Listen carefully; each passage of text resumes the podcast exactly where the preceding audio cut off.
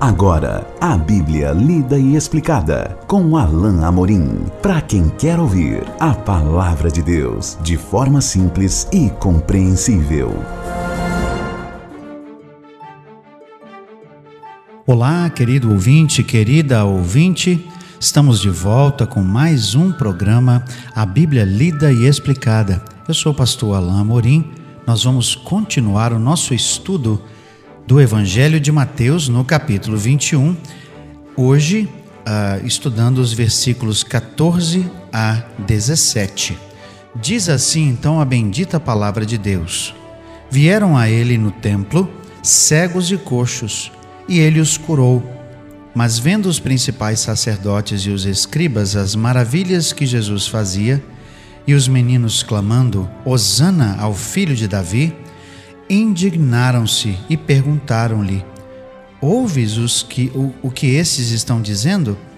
Respondeu-lhes Jesus: Sim. Nunca lestes da boca dos pequeninos e crianças de peito tiraste perfeito louvor? E deixando-os, saiu da cidade para Betânia, onde pernoitou. Nós vemos aqui um exemplo daquilo que era ah, o correto para acontecer ali nos arredores do templo.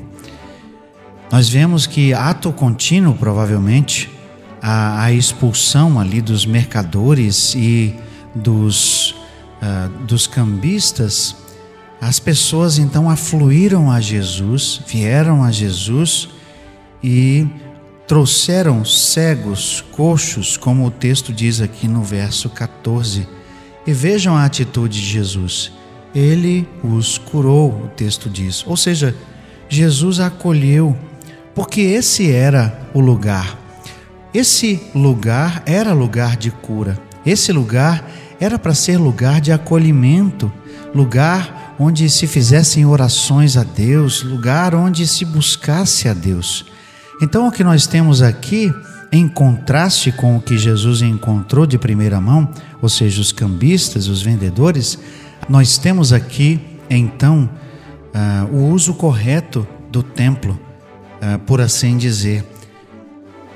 Verso 15 diz assim: Vendo os principais sacerdotes e os escribas as maravilhas que Jesus fazia, e os meninos clamando: Hosana ao filho de Davi, indignaram-se perguntaram-lhe: Ouves o que estes estão dizendo?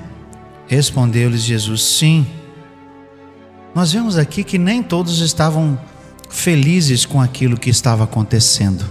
Enquanto certamente Jesus era ali aplaudido, vamos dizer assim, ou pelo menos o que ele estava fazendo era muito bem visto pelo povo que estava ao redor, e certamente pelo fato de que ali eles foram acolhidos por Jesus, e receberam curas e foram é, é, ali recebidos por Jesus, ou seja, a, aqueles que reconheciam o seu ministério, aqueles que reconheciam, pelo menos em parte, quem Jesus era, é, nós vemos que outros estavam alertas é, de modo negativo e estavam insatisfeitos.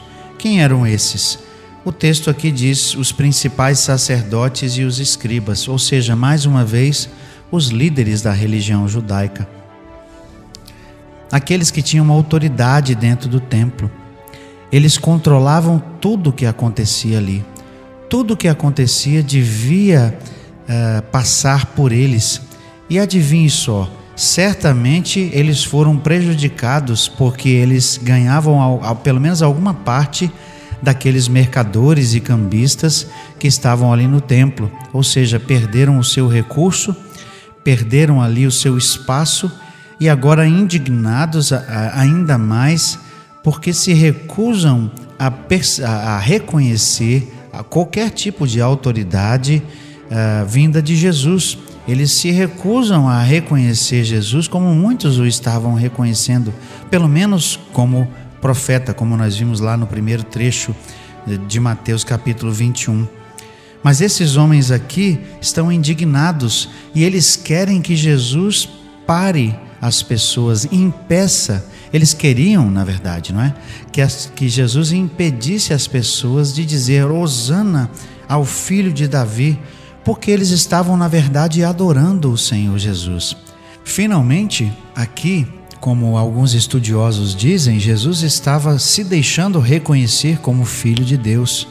E ele estava aquecendo, estava concordando, certamente, com essa reação do povo e com a adoração daquele povo ali. Por isso, ele diz: Sim, eu estou ouvindo o que eles estão dizendo. E ele repete, fazendo uma citação do Velho Testamento. Nunca lestes, ou seja, na palavra de Deus, da boca de pequeninos e crianças de peito tirastes o perfeito louvor? Jesus, na verdade, aproveita a oportunidade para dizer que aquilo era mais um cumprimento daquilo que a palavra de Deus sempre disse, que as crianças louvariam porque são sinceras, né? e da boca delas viria o perfeito louvor. Jesus se deixa reconhecer pelo povo como filho de Deus. Jesus faz com que as pessoas ali no local do templo onde o Senhor deveria ser adorado, eh, ele faz com que as pessoas corretamente louvem o seu filho, o filho de Deus que está ali diante de seus olhos. Por isso, Jesus certamente achava apropriado que o povo estivesse clamando Hosana ao filho de Davi, porque, claro, muitos sabiam que o Messias deveria ser da descendência de Davi. É preciso que a gente entenda que é, é, é, é provável, não é? Que muitas dessas pessoas estavam realmente ali porque criam que Jesus era realmente o Filho de Deus, criam na mensagem de Jesus. Talvez houvesse ali também naquela, naquela multidão alguns curiosos, alguns que estavam ah, se perguntando: será que é verdade? Será que ele é mesmo quem diz ser? Mas uma coisa é fato: todas essas pessoas faziam parte de um mesmo grupo que estava acolhendo Jesus que não o rejeitava, que estavam a considerar aquelas coisas que estavam vendo, os milagres, o poder de Jesus, as suas palavras, que estavam considerando a autoridade de Jesus que ele demonstrava ao fazer essas curas e nos seus ensinos. Mas há um contraste aqui também entre essas pessoas e os líderes da religião judaica, os sacerdotes, os fariseus, os escribas, porque eles, infelizmente, se recusavam a ver o que estava diante de seus próprios olhos e se negavam a reconhecer qualquer tipo de autoridade, qualquer tipo de espiritualidade em Jesus e, sobretudo, se recusavam a sequer pensar que Jesus pudesse ser o Messias. Eles negavam isso e consideravam que Jesus estava usurpando ali o local que era deles, usurpando a, a, autoridade de Deus, da qual eles mesmos acreditavam eram revestidos.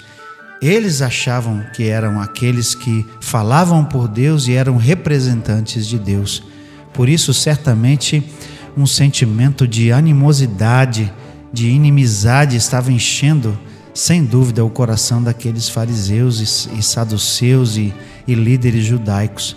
E nós sabemos que isso é verdade, porque até o fim da semana eles vão conseguir o que sempre quiseram, que era eliminar Jesus, é, matando-o. Nós vamos continuar o nosso estudo do capítulo 21 e vamos ainda ver o que Jesus tem a dizer sobre aqueles líderes e o que Jesus tem a dizer sobre a, a, o judaísmo da sua época. Mas isso nós vamos ver juntos apenas no nosso próximo encontro. Até lá, então, que Deus te abençoe.